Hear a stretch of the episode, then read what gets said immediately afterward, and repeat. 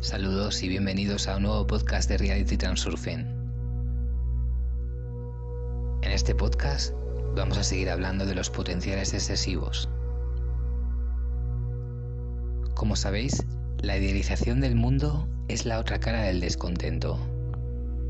La mirada a las cosas adquiere un tono rosado y algo parece mejor de lo que realmente es. Como sabéis, cuando parece que hay algo en un lugar que realmente no está ahí, hay un potencial excesivo. Idealizar significa sobreestimar, poner en un pedestal, adorar, crear un ídolo. El amor, que crea y controla el mundo, se, se diferencia de la idealización en que es esencialmente desapasionado, por paradójico que parezca. El amor incondicional es amor sin posesión, admiración sin adoración. En otras palabras, el amor incondicional no crea una relación de dependencia entre quien ama y el objeto de su amor. Esta sencilla fórmula te ayudará a determinar dónde termina el amor y comienza la idealización. Imagina que estás caminando por un valle montañoso lleno de vegetación y flores. Admiras este maravilloso paisaje. Respiras el aroma del aire vivo. Tu alma se llena de felicidad y de paz. Esto es amor. Luego empiezas a recoger flores.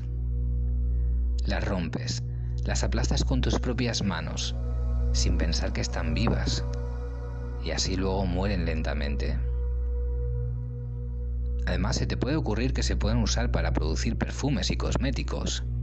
Se pueden vender, o incluso se puede crear un culto a las flores y adorarlas como ídolos. Esto es idealización, porque en todos estos casos se crea una relación de dependencia entre, entre tú y el objeto de tu amor las flores. No queda rastro del amor que existía en ese momento en el que apenas disfrutabas del espectáculo del Valle de las Flores. ¿Puedes sentir la diferencia? Entonces, el amor genera energía positiva que te llevará a la línea de la vida adecuada. Y la idealización crea un potencial excesivo que genera fuerzas equilibrantes que buscan eliminarlo. La acción de las fuerzas de equilibrio es diferente en cada caso, pero el resultado siempre es el mismo. En términos generales, puede describirse como la desacreditación de los mitos. Esta desacreditación siempre ocurre y según el tema y el grado de idealización, obtendrás un resultado fuerte o débil, pero siempre es negativo. Esto así restablecerá el equilibrio. Si el amor se convierte en una relación de dependencia, inevitablemente se genera un potencial excesivo. El deseo de tener lo que no tienes crea una caída de presión energética. Las relaciones de dependencia se determinan estableciendo una, una condición. Como si tú eres así, entonces yo soy asa. Y hay muchos ejemplos de estos. Si me amas, dejarás todo y me acompañarás hasta el fin del mundo. Si no te casas conmigo, entonces no me amas. Si me elogias, entonces soy amigo tuyo. Si no me das tu pala, te echaré de la caja de arena. Y así sucesivamente. El equilibrio también se altera cuando uno se compara con el otro o se crea un contraste. Somos así y ellos son diferentes. Por ejemplo, el orgullo nacional. ¿En comparación con qué naciones? Sentimientos de insuficiencia. ¿Comparados con quién? ¿O el orgullo de ti mismo? ¿En comparación con quién? Si hay oposición, las fuerzas de equilibrio definitivamente se incluirán en el trabajo para eliminar el potencial, tanto positivo como negativo. Como estás creando potencial, la acción de las fuerzas se dirigirá principalmente contra ti y la acción tiene como objetivo separar a los sujetos de la confrontación, o conectar de mutuo acuerdo, o crear una colisión. Todos los conflictos se basan en la comparación y la oposición. Primero, se hace una declaración básica, no son como nosotros. Y esto se va desarrollando. Ellos tienen más que nosotros, tenemos que quitarles. Tienen menos que nosotros, tenemos que darles. Son peores que nosotros, tenemos que cambiarlos. Son mejores que nosotros, tenemos que luchar contra nosotros mismos. Ellos no actúan como lo hacemos nosotros. Tenemos que hacer algo al respecto. Entonces, todas estas comparaciones, en diversas variaciones, de una forma u otra, conducen a conflictos, desde el malestar espiritual personal hasta las guerras y las revoluciones. Las fuerzas de equilibrio buscan eliminar la oposición resultante mediante la reconciliación o el enfrentamiento. Pero en como tales situaciones siempre se puede sacar provecho de la energía, los péndulos a menudo plantean situaciones de confrontación. La sobreestimación es la dotación de una persona con cualidades que en realidad no posee. A nivel mental, esto se manifiesta en forma de ilusiones aparentemente inofensivas, pero a nivel energético, este es un potencial excesivo. El potencial siempre se crea que hay una diferencia en alguna cantidad o calidad. La sobreestimación es solo un modelado y concentración mental de ciertas cualidades donde en realidad no existen. Y aquí hay dos opciones. La primera opción es cuando el lugar está lleno, es decir, hay una persona específica que está dotada de cualidades inusuales para él. Para eliminar la heterogeneidad resultante, las fuerzas de equilibrio deben crear un contrapeso. Por ejemplo, un joven romántico y soñador dibuja en su imaginación a su amada como un ángel de pura belleza. Pero de hecho, resulta que es una persona con los pies en la tierra, le encanta la diversión y no está dispuesta en absoluto a compartir los trágicos sueños de un joven enamorado. En cualquier otro caso, cuando una persona crea un ídolo para sí mismo y lo eleva a un pedestal, tarde o temprano se acaban desacreditando los mitos.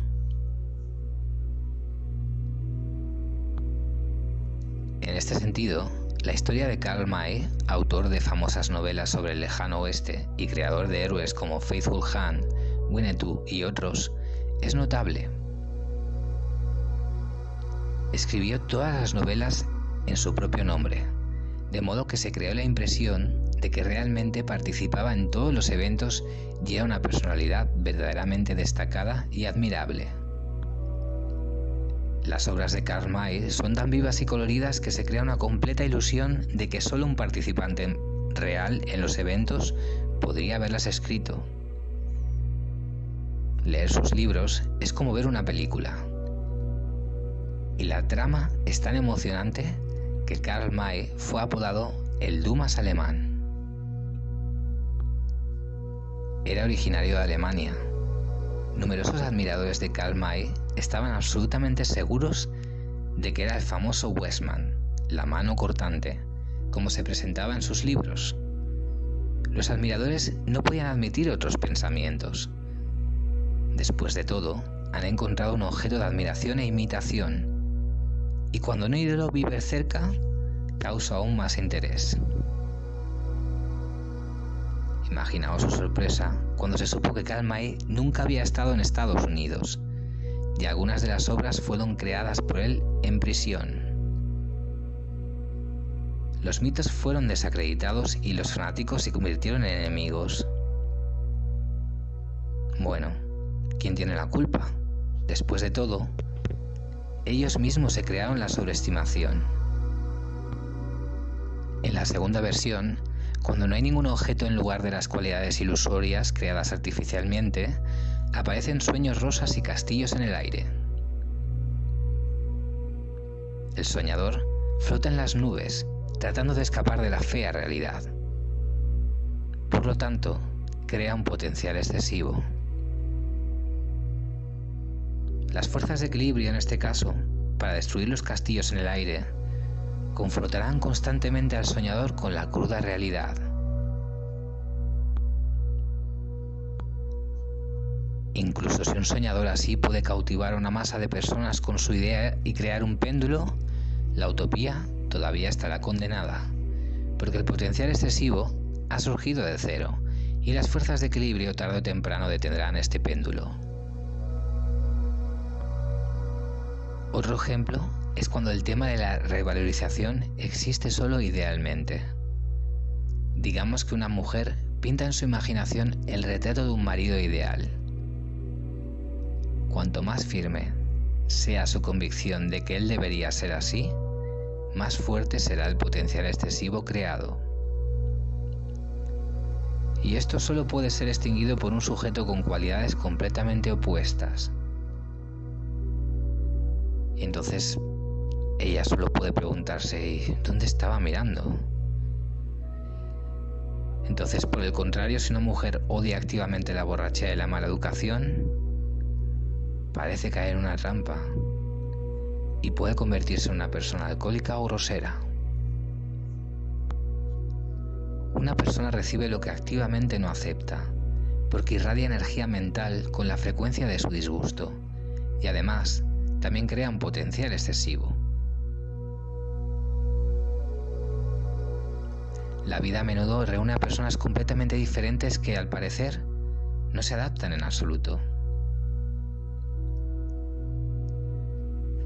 De modo que las fuerzas equilibrantes que empujan a personas con potenciales opuestos lo que buscan es extinguirlos.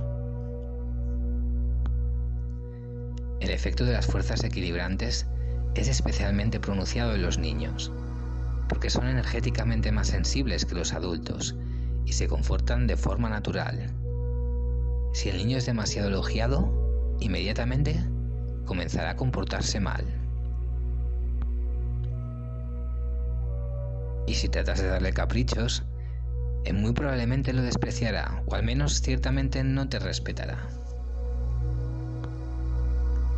Si te esfuerzas con todas tus fuerzas para hacer de un niño un niño bien educado, lo más probable es que empiece a juntarse con malas compañías en la calle. Si intentas convertirlo en un prodigio, perderá todo el interés en aprender. Y cuanto más activamente trates de hacer que no se junte con determinados círculos y trate de ir a la escuela, más probabilidades habrá de que se convierta en una persona gris y triste. El mejor principio de crianza y actitud hacia los niños, en el que no se crea un potencial excesivo, es tratarlos como invitados, lo que significa brindarles atención, respeto y libertad de elección, sin permitirles que se les suba la cabeza. La actitud debe basarse en la misma analogía de que tú mismo no eres más que un invitado en este mundo. Si aceptas las reglas del juego y no te apresuras a los extremos, puedes elegir todo lo que hay en este mundo. Las actitudes positivas de algunas personas hacia otras son tan comunes como las negativas. En este caso, hay cierto equilibrio. Hay odio y hay amor. Incluso una buena actitud no crea un potencial excesivo. El potencial surge cuando hay un sesgo notable en la estimación del valor nominal. El punto cero en la escala de desplazamiento es el amor incondicional.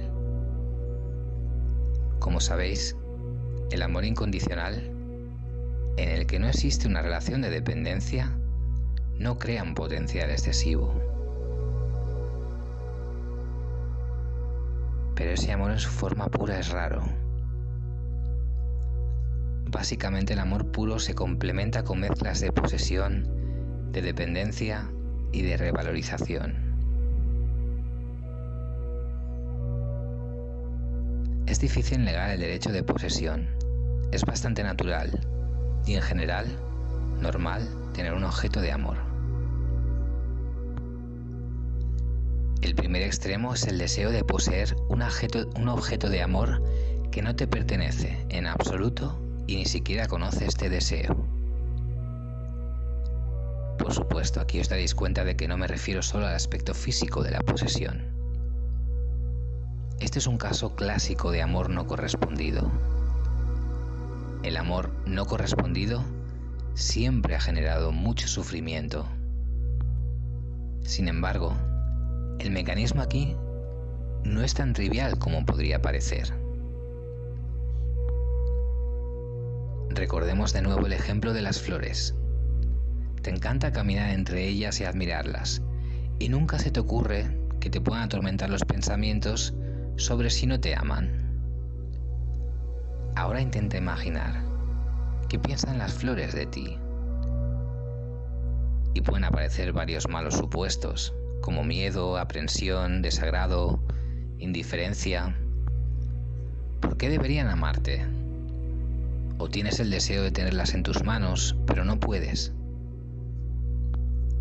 Eso es todo. Esto ya no es amor, sino una actitud de adicción, y una sombra de emociones negativas recorre tu estado de ánimo.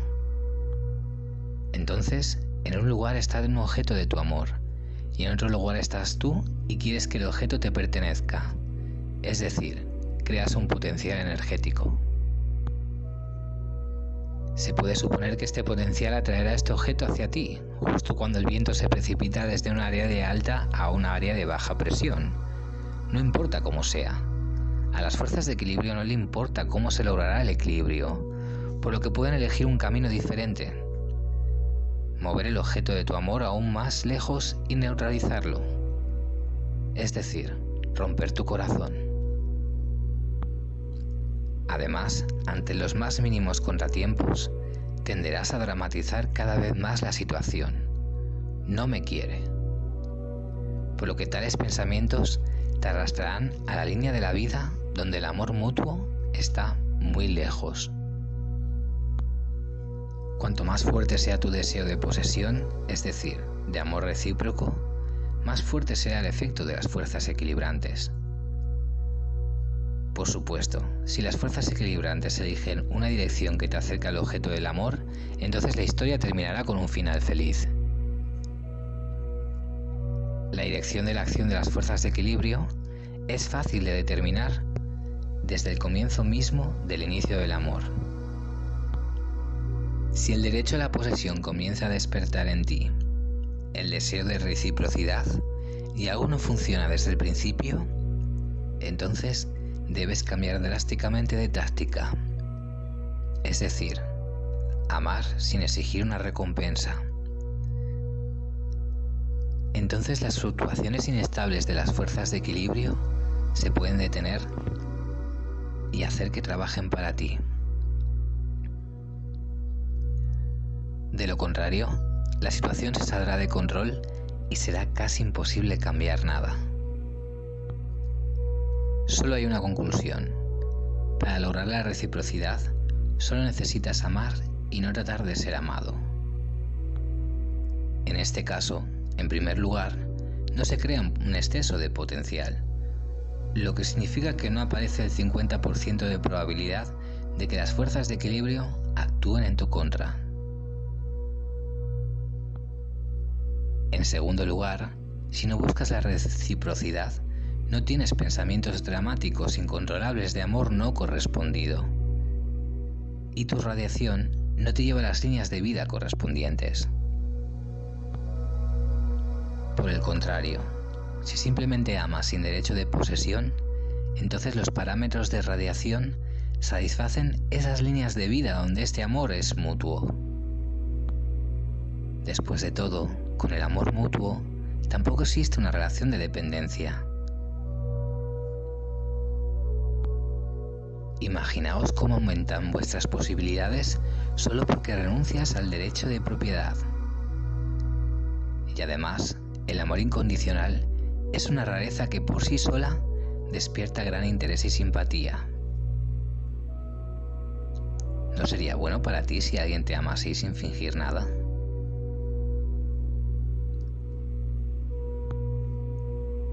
segundo extremo del derecho a la propiedad es, por supuesto, los celos. En este caso, las fuerzas de equilibrio también tienen dos opciones de acción. Si el objeto del amor ya te pertenece, entonces la primera opción es acercaros aún más.